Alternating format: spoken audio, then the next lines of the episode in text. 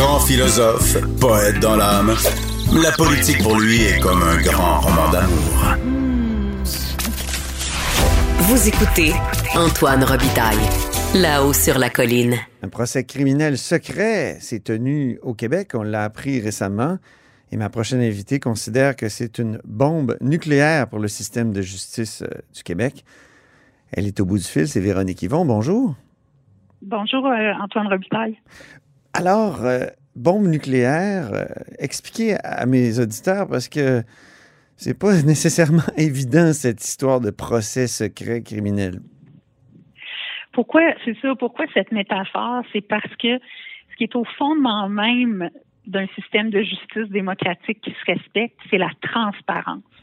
Pour que les gens puissent avoir confiance dans euh, la, justice, que justice soit rendue, il faut que ce soit transparent.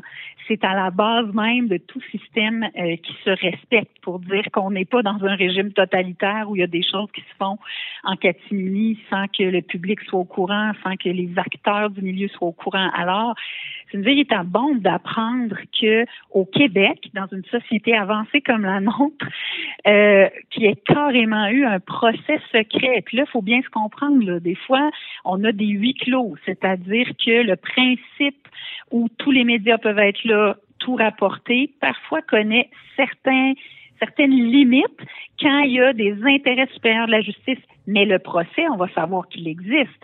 il va y avoir un numéro de cours. Mhm. On va savoir qu'il y a une cause. C'est ça. Il y a des ordonnances de non-publication, comme on dit, mais pour des procès dont on sait qu'ils ont lieu. Exactement. Dans ce cas-ci, ce qui est complètement inacceptable, inadmissible, incompréhensible, c'est que la Cour d'appel elle-même, quand elle a dû se pencher sur cette cause-là, parce que la personne qui était accusée en première instance a décidé de porter sa cause en appel, elle a découvert l'existence de cette cause-là qui n'était répertoriée nulle part, qui n'avait pas de numéro de cours, qui n'apparaissait pas au greffe, qui n'apparaissait pas au plumitif, qui, est le registre un peu informatisé des causes. Et elle dénonce évidemment euh, bec et ongle cette réalité-là.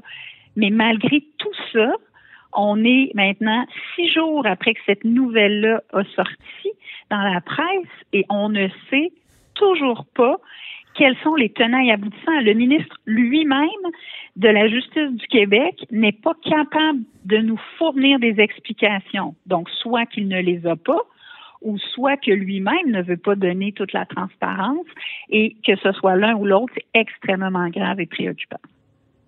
Là, on a appris aujourd'hui que c'était la Gendarmerie royale du Canada et les procureurs du service de poursuite fédéral qui euh, auraient fait ça. Donc, euh, c'est bizarre parce que le jugement, lui, il est à la Cour du Québec.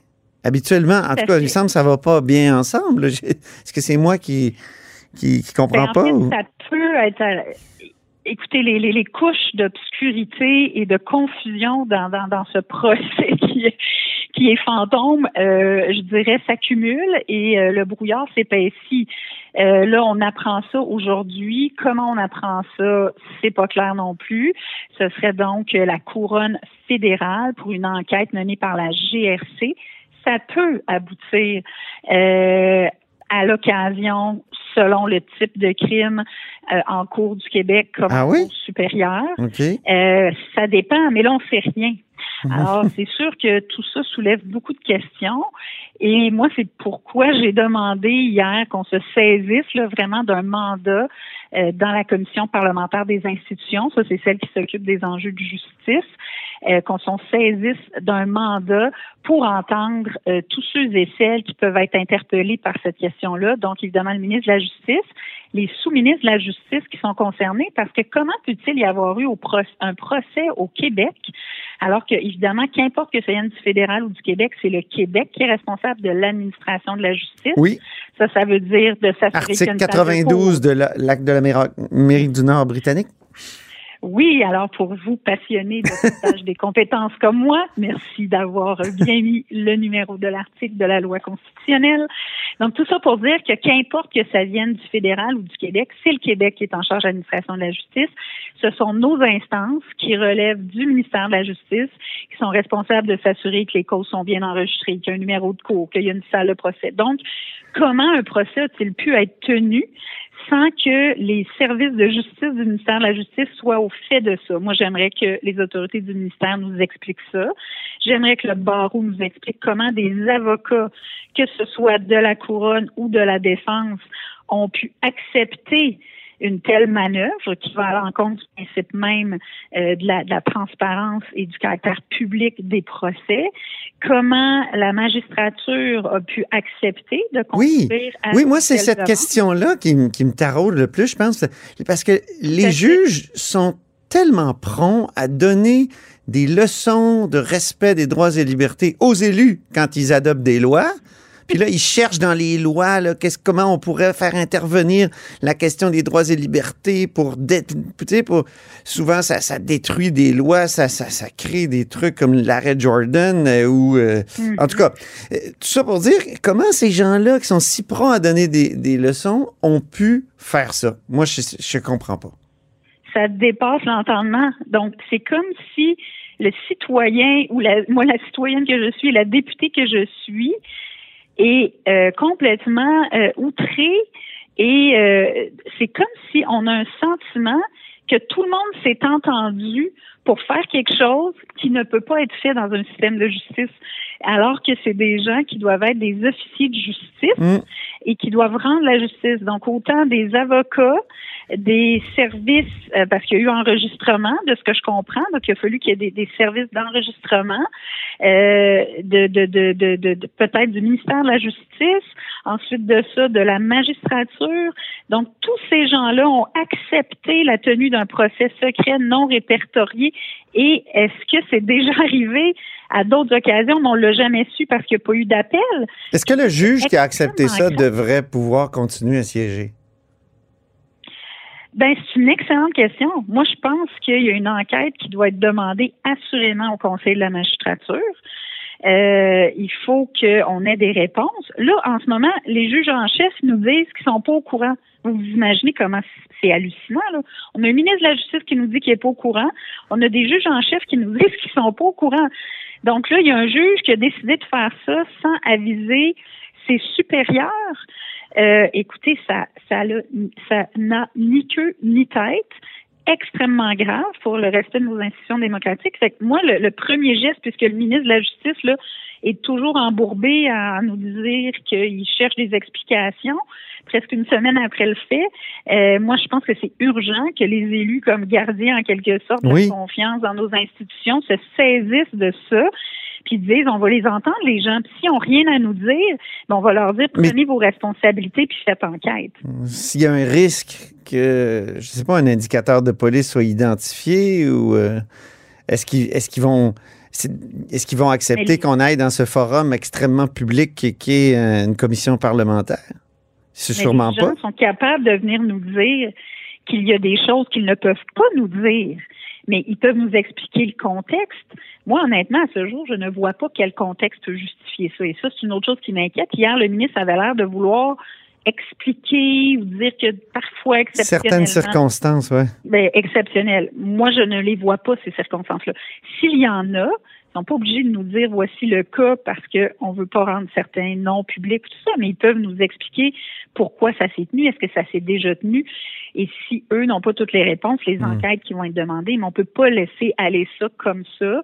Et euh, je pense que c'est notre responsabilité de le faire. Mais malheureusement, le, le gouvernement à ce jour n'accepte pas la tenue même d'une rencontre de la commission pour qu'on détermine le moment où on va se prendre une hmm. décision pour vous imaginer l'absurdité. Ah Donc, je pense que ce qui est urgent, c'est qu'on puisse s'asseoir ensemble pour euh, demander qu'on puisse se saisir du mandat. Ça serait un bon début. Merci beaucoup, Véronique Yvon. Merci de votre intérêt. Au revoir. Véronique Yvon est députée de Joliette du Parti québécois et porte-parole du PQ en matière de justice. Sur le même sujet maintenant, on a pu s'entretenir aussi avec le critique libéral en matière de justice, Gaétan Barrette. Bonjour. Bonjour. Député de la Pinière et critique en matière de justice. Donc, qu'est-ce que vous comprenez à cette affaire-là? Un procès secret au Québec? évidemment, la justice doit être publique en toutes circonstances. Expliquez aux auditeurs ce que vous comprenez jusqu'à maintenant de cette affaire obscure. Justement, c'est l'obscurité, parce que nos règles de procédure sont très claires. Évidemment qu'il y a des circonstances où il faut euh, ne pas révéler, par exemple, l'identité d'une personne on comprend. On voit ça dans les crimes à caractère sexuel. On voit ça ici euh, dans le cas d'un informateur. Mais les règles obligent que le public sache qu'il y a eu un procès et que soit indiqué, publié, le nom du juge, le nom des euh, avocats de la défense et de la poursuite. Alors là, c'est tellement obscur qu'on n'a pas ça. Donc, on est contre les règles. Et manifestement, si on est contre les règles et qu'on est encore plus obscur, ça veut donc dire qu'il y a quelque chose qu'on a voulu rendre invisible. Et c'est ça qui est le mystère et il faut le résoudre. Hier, vous sembliez dire que le ministre n'avait peut-être pas lu le jugement parce qu'il parlait du directeur des poursuites criminelles et pénales du Québec. Et finalement, aujourd'hui, on apprend que c'est le service de poursuite fédéral qui est en cause ben et, la GRC. Donc, donc est-ce que est-ce qu'on peut comprendre que le fédéral a instrumentalisé la Cour du Québec pour faire ce procès-là? C'est incroyable. Et là, il va falloir répondre à ça parce que ce que l'on comprend maintenant, avec des informations qui ont, qui ont circulé, c'est quand même la Cour du Québec qui a procédé. Le jugement est celui de la Cour du Québec. Alors ça, ça voudrait dire que des avocats et des procureurs fédéraux auraient utilisé le Québec. on en parle notre latin, là. C'est comme si les États-Unis nous prêtaient un porte-avions pendant un mois, là, puis faisaient ce que vous voulez avec? Hmm. Euh, il y, a quelque chose qui ne marche pas là-dedans. Là. Alors, est-ce que le Québec a été instrumentalisé? C'est une bonne question. Euh, pour quelles raisons? Sur quels critères on a accepté ça? Y a-t-il quelque chose de rendu invisible qu'on ne connaît pas qui aurait dû être visible? Sommes-nous complices de quelque chose par la voie administrative? Écoutez, il y a des réponses euh, que l'on doit avoir. Le juge qui a accepté ça, est-ce qu'il peut continuer à siéger après cette bourde-là manifeste? Ben, moi, j'ai posé la question ce matin. Là. Alors là, il va falloir que le ministre, et on comprend que le ministre n'était pas au courant. Bon, ça m'apparaît assez clair. Euh, ni lui, ni les juges en position d'autorité pour la magistrature. Alors, il y a quelqu'un qui était au courant, là, ça s'est pas fait tout seul. Alors, moi, j'ai demandé ce matin au ministre de s'adresser au Conseil de la magistrature, parce que le ministre ne peut pas, lui, aller faire une enquête là-dedans. Il a le pouvoir de s'adresser à la au Conseil de la magistrature pour faire le tour de ça, euh, de clarifier les règles, appliquer des sanctions si nécessaire. C'est leur job. Et c'est certainement le travail du ministre de s'assurer que ça, ça fasse. Un mandat d'initiative comme le réclame la députée péquiste Véronique Yvon pour que les parlementaires là, se penchent euh, d'urgence là-dessus, sur ce cas-là, est-ce que ça vous semble indiqué? Je l'ai appuyé formellement. Notre formation politique l'appuie. C'est trop sérieux, cette affaire-là. Là. on est, comme j'ai dit hier, dans une question. On atteint le principe de confiance de la population envers ses institutions. Et si on est rendu à ne plus avoir confiance en la justice, on a un sérieux problème.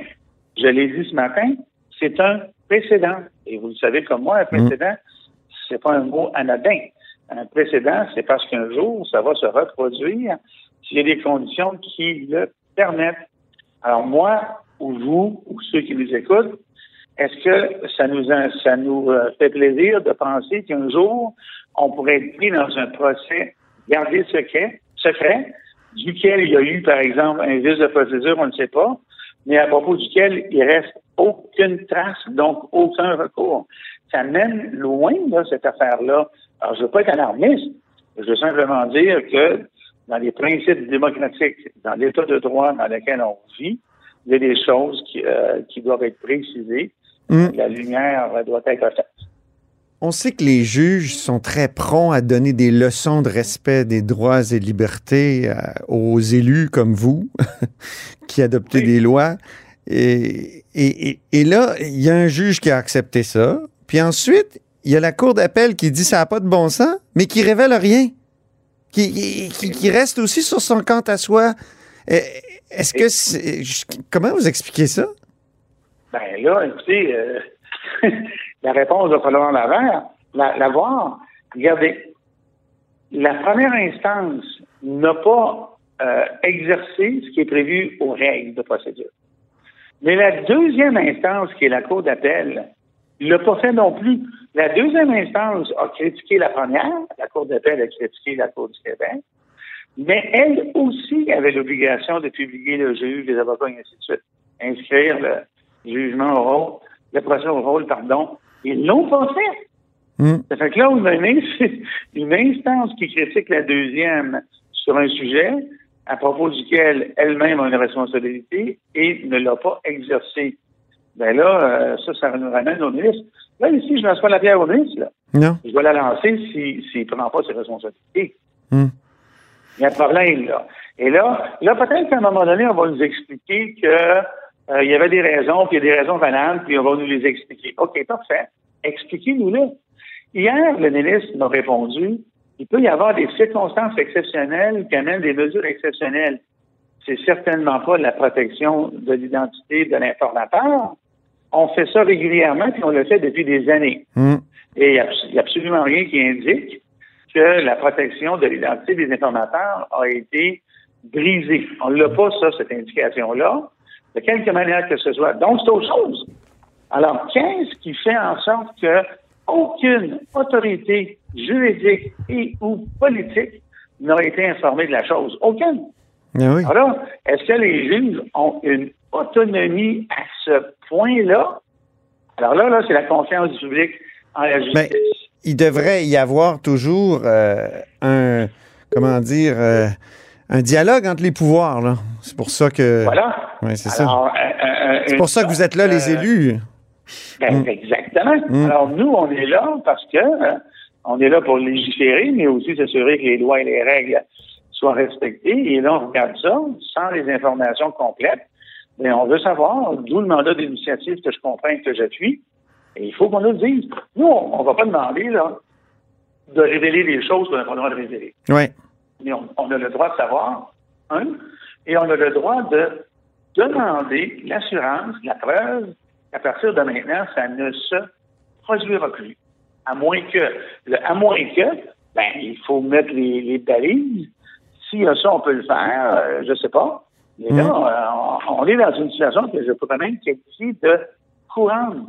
Le ministre ne peut pas me répondre à l'appel à la question circonstances exceptionnelles quand il dit dans la même phrase, ben oui, on sait comment protéger l'identité, même documentaire. Et si on dit, c'est vrai qu'on dit, on l'a déjà fait. Donc, il y a quelque chose d'autre. Et il y a quelque chose d'autre. Il y a trois parties, trois parties, Antoine, hmm. qui ont accepté de garder ça secret.